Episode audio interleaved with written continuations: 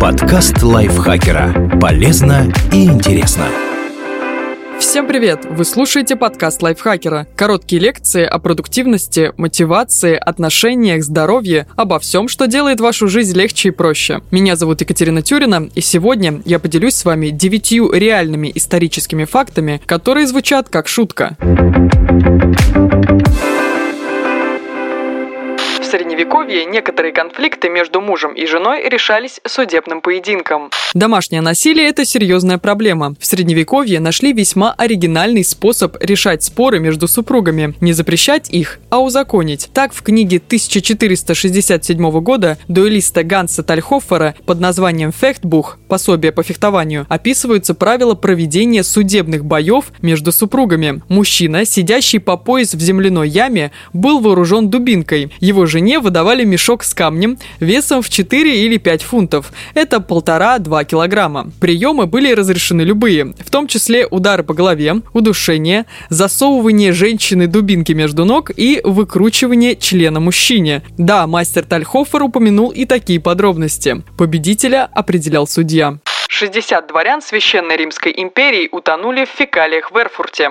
Как-то раз два влиятельных джентльмена, Людовик III, ландграф Тюрингии, и архиепископ Майнца Конрад Вительсбахский поссорились. Между Тюрингией и Майнцем давно чувствовалось некое напряжение, и архиепископ решил построить на границе с потенциальным противником в Хейлигенбурге замок, просто на всякий пожарный. Ландграф заявил, что это провокация, и порядочные архиепископы так не поступают, а потому теперь он просто обязан организовать вторжение в Майнц. Император Генрих VI как раз проезжавший мимо по делам, захотел повоевать с Польшей. Ничего особенного, решил помочь господам помириться. Для этого он организовал сейм, то есть собрание важных персон в городе Эрфурте. Если бы Людовик, Конрад и Генрих встретились лично, с глазу на глаз, то рассказывать было бы не о чем. Но в средневековье так дела не делались, поэтому каждый явился на переговоры с огромной свитой. Плюс к этому числу добавилось знать со всей священной Римской империи. Кто по серьезному поводу, кто на банкет рассчитывал. В общем, 25 июля 1184 года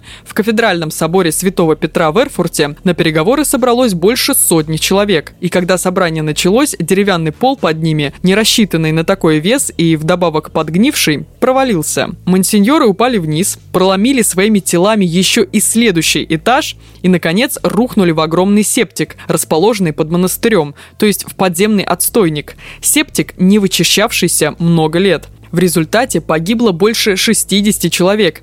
Одни от травм при падении, другие утонули в тоннах экскрементов. Среди погибших были такие уважаемые господа, как Гозмар III, графы Цигенхайн, Берингер I фон Мельдиген и Фридрих Абенбергский и другие важные персоны. Как видите, не только в «Игре престолов» дворянам тяжко приходится. Людовик III побарахтался в септике, но его удалось вытащить. Архиепископ тоже выжил благодаря тому, что сидел рядом с окном, а король Генрих в это время отходил в нишу туалет с каменным полом. В те времена такие места в замках деликатно называли гардеробами. Ему пришлось ждать, сидя в уборной, пока слуги притащат лестницу и снимут его со второго этажа обрушившегося здания. После этого его величество разочаровался в дипломатии и покинул Эрфурт. Папу Формоза предали суду, предварительно эксгумировав.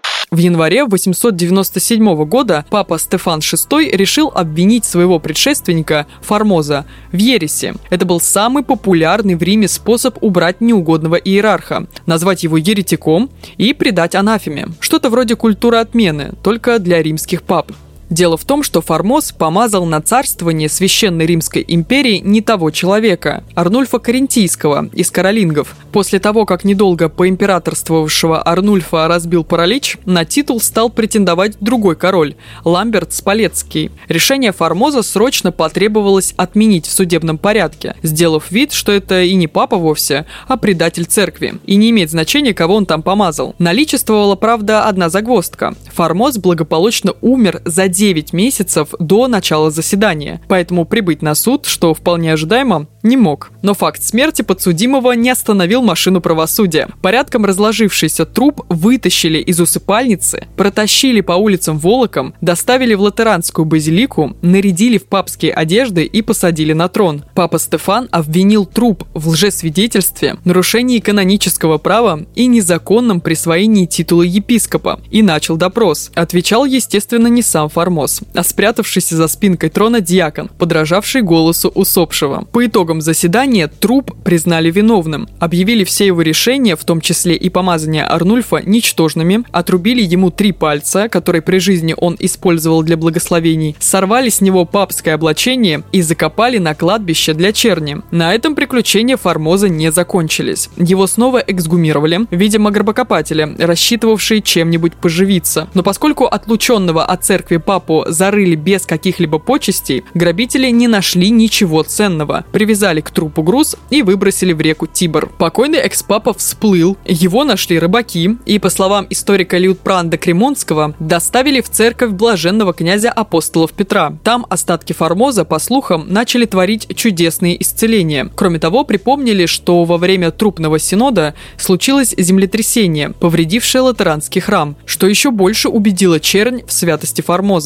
Немного позже новый папа Иоанн IX восстановил Формоза в правах, захоронил его в папской усыпальнице с почестями и запретил впредь осуществлять судебный процесс над мертвыми. А еще спустя некоторое время очередной папа, Сергий III, отменил это решение и снова объявил Формоза еретиком, а на могиле Стефана VI повелел оставить надпись «Какой тот молодец», что Формоза разоблачил. Правда, в третий раз бедолагу решили не эксгумировать, и он остался покоиться в базилике Святого Петра. Индеец Гальварина воевал с испанцами без рук. Когда испанские конкистадоры захватили Южную Америку, они столкнулись с яростным сопротивлением индейцев из племени Мапуче или Араакунов. Почти полторы сотни Мапуче были захвачены в плен после ожесточенной битвы в Араукании в 1557 году. Большинству пленных губернатор Чили Гарсия Урдадо да Мендоса приказал отрезать правую руку и нос, а самому свирепому воину по имени Гальварина отрубили сразу обе руки. Видимо, он действительно был крут в бою. Если вы думаете, что потеря конечностей остановила Гальварино, то ошибаетесь. Он прикрепил к своим культям пару ножей и продолжил сражаться с испанцами. Гальварино даже без рук положил гору конкистадоров в битве при Миларапу. Правда, в итоге испанцы все же взяли вверх, перебили почти 3000 мапуче и заживо скормили Гальварино псам. Римляне использовали мочу для стирки и чистки зубов. Римляне вообще были интересными ребятами. К примеру, они отличались огромной изобретательностью по части использования мочи. Поскольку она содержала много аммиака, обладающего отбеливающими свойствами, ее приняли в качестве средства для стирки. В прачечных работали специально обученные люди, называемые фулло. Они погружали ношенные тоги в чаны с отстоявшейся мочой, а затем топтали их ногами. Потом отмывали в воде с пеплом или глиной. Это позволяло очистить ткань от жира. Еще человеческую мочу задействовали в дублении кожи, лечении овец путем заливания мочи им в глотки и, по свидетельству римского историка Колумеллы, использовали в качестве удобрения для выращивания гранатов. Моча была так необходима в римском хозяйстве, что император Веспасиан обложил налогом общественные уборные, торговавшие ею. Сыну Титу на вопрос, не сошел ли отец с ума, он резонно ответил Деньги не пахнут. А на десерт вот вам самое оригинальное применение мочи у римлян. Они полоскали ею рот, чтобы сделать зубы белее. Что интересно, это даже имеет некоторый смысл, опять-таки благодаря аммиаку. К счастью, на такие жертвы, видимо, шли не все, а только самые отчаянные снобы, дорожившие белоснежной улыбкой. Например, историк Катул иронично упоминает об одном таком оригинале по имени Игнатий. Римскую империю продали с аукциона. Кстати, еще кое-что о римлянах. В истории Рима был один неприятный период – 193 год, за который на престоле сменилось пять императоров. Император Комод, тот самый, которого сыграл Хоакин Феникс в «Гладиаторе», и в реальности был очень странным парнем. Он любил сражаться на арене против настоящих бойцов, а вот на дела империи частенько забивал. И кроме того, страдал паранойей и любил убивать своих консулов просто на всякий случай, а то вдруг чего удумают. Неудивительно, что приближенные решили его аккуратно устранить и назначить правителя получше. Аккуратно не получилось. Попытка отравления Комода провалилась, потому что император стошнило. Пришлось пришлось в спешном порядке подкупать его личного тренера по греко-римской борьбе, Нарцисса, чтобы тот Комода задушил во время совместного принятия ванны. Борец с задачей справился, и новым цезарем назначили одного из заговорщиков – Пертинакса. Тот, в принципе, был неплохим человеком и мог бы стать вполне приличным императором, потому что отменил драконовские налоги Комода и дал больше свободы римским гражданам. Но он не занес денег преторианской страже, и те на него обиделись. Гвардейцы, охранявшие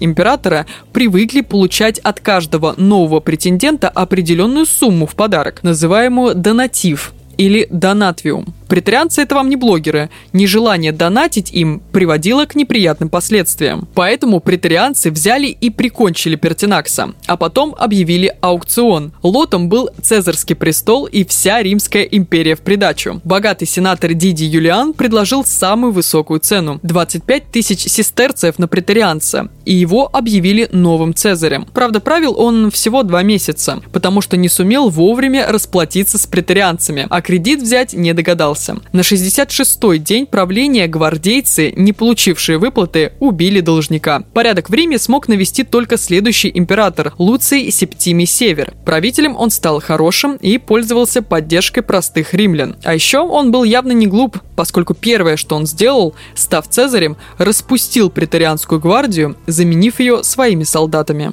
Британия и США начали войну из-за убийства свиньи. В 1846 году Британия и США делили территории на североамериканском континенте и подписали Орегонский договор, в котором оговорили свои границы западнее скалистых гор. Проблема в том, что с географией тогда было так себе, поскольку Google Maps и картографических спутников еще не изобрели. Так что договор получился несколько расплывчатым. С разделом границ на суше трудностей не возникло, но вот на воде... В общем, две державы не смогли поделить небольшой остров Сан-Хуан, и обе объявили его своей территорией и забыли о его существовании на 13 лет. На одной половине острова британская компания Гудзонова залива создала овцеферму, а на другой обосновались американские поселенцы, выращивавшие картофель. Долгое время они жили в мире, пока не произошел один досадный инцидент. Как-то раз американский фермер по имени Лимон Кэтлер встал с утречка, вышел на улицу и обнаружил, что большая черная свинья разоряет его огород и ест картошку. Поскольку это случилось уже не в первый раз, Кэтлер психанул, взял винтовку и завалил свинью на месте без предупредительного выстрела. Затем, как приличный человек, он пошел к владельцу свиньи, ирландцу Чарльзу Гриффину, управлявшему овцефермой, рассказал о случившемся и предложил 10 долларов в качестве компенсации. Гриффин, видимо, очень любил свинью, потому что разозлился и потребовал как минимум 100. Кэтлер отказался платить, ведь эта свинья вторглась на его территорию. И когда британские власти пригрозили, что арестуют Кэтлера, в те дикие времена люди частенько забывали про такую штуку, как юрисдикция. Тот отправился за защитой к доблестным американским воякам. К сообщению о том, что американских граждан обижают, командующий Орегонским военным округом бригадный генерал Уильям Харни отнесся серьезно и отправил 66 солдат 9-го пехотного полка под командованием капитана Джорджа Пикета защищать фермера. Увидев, что на остров прибыл настоящий военный отряд, британцы тоже решили не мелочиться и запросили просили поддержку в виде трех военных кораблей с морпехами. Конфликт нарастал, и 10 августа 1859 года на острове Сан-Хуан 461 американский солдат готовились сразиться с пятью британскими военными кораблями со 167 орудиями и двумя тысячами 140 людьми на борту. К счастью, командир армии, американский полковник Сейлес Кэсси и британский контр-адмирал Роберт Бейнес, узнав из-за чего сыр-бор, решили, что глупо начинать войну из-за свиньи, поэтому оба приказали своим людям ни в коем случае не стрелять первыми. В течение нескольких дней американские и британские солдаты, засев на позициях, выкрикивали друг другу всякие обидные вещи, пытаясь спровоцировать противника на агрессию, чтобы получить право обойти приказ и применить оружие. Но ни одного выстрела не прозвучало. Узнав о произошедшем, высокие чины в Вашингтоне и Лондоне пришли в ужас от перспективы войны по такому пустячному поводу и начали переговоры. Но тут не кстати началась гражданская война в США, и переговоры затянулись на 12 лет. Все это время американские и британские гарнизоны по сотне человек удерживали каждый свою половину острова Сан-Хуан. Британцы оставили остров только в 1872 году. Американцы вывели войска в 1874. Так закончилась многолетняя англо-американская конфронтация на острове Сан-Хуан, единственной жертвой которой стала свинья а Канада и Дания до сих пор воюют за остров Ханс. Впрочем, иногда странам удается вести конфликты более мирным путем. Например, Канада и Дания не могут поделить маленький остров Ханс, поэтому на острове ведется так называемая интеллигентная война. Раз в несколько месяцев туда прибывают военно-морские силы Канады, устанавливающие на острове флаг своего государства, поглощают заранее оставленный противником на острове запас крепких напитков, отмечают взятие острова и с победой отбывают. Спустя некоторое время на остров высаживаются военные датчане, устанавливают свой флаг, употребляют оставленную канадцами выпивку, объявляют остров своим и уплывают в Освояси. Этот конфликт длится с 1984 года по сей день. Датские военные моряки традиционно оставляют на острове шнапс, а канадские – виски. Если бы все войны велись так, в мире было бы куда веселее. Время относительно.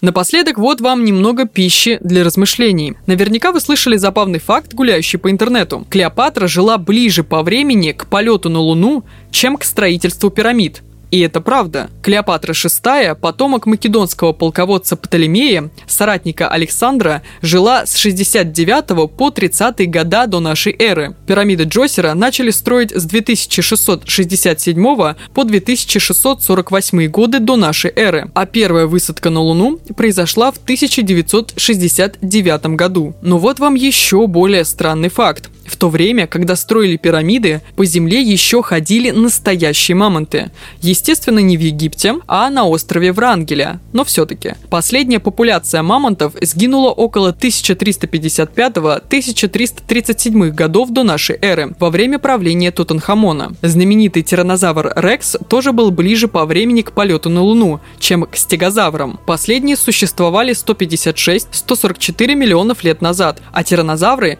67 65 миллионов лет назад. Ну и напоследок. Знаете, во время премьеры первых «Звездных войн» во Франции все еще казнили людей на гильотине. Последний человек был обезглавлен таким образом в 1977 году.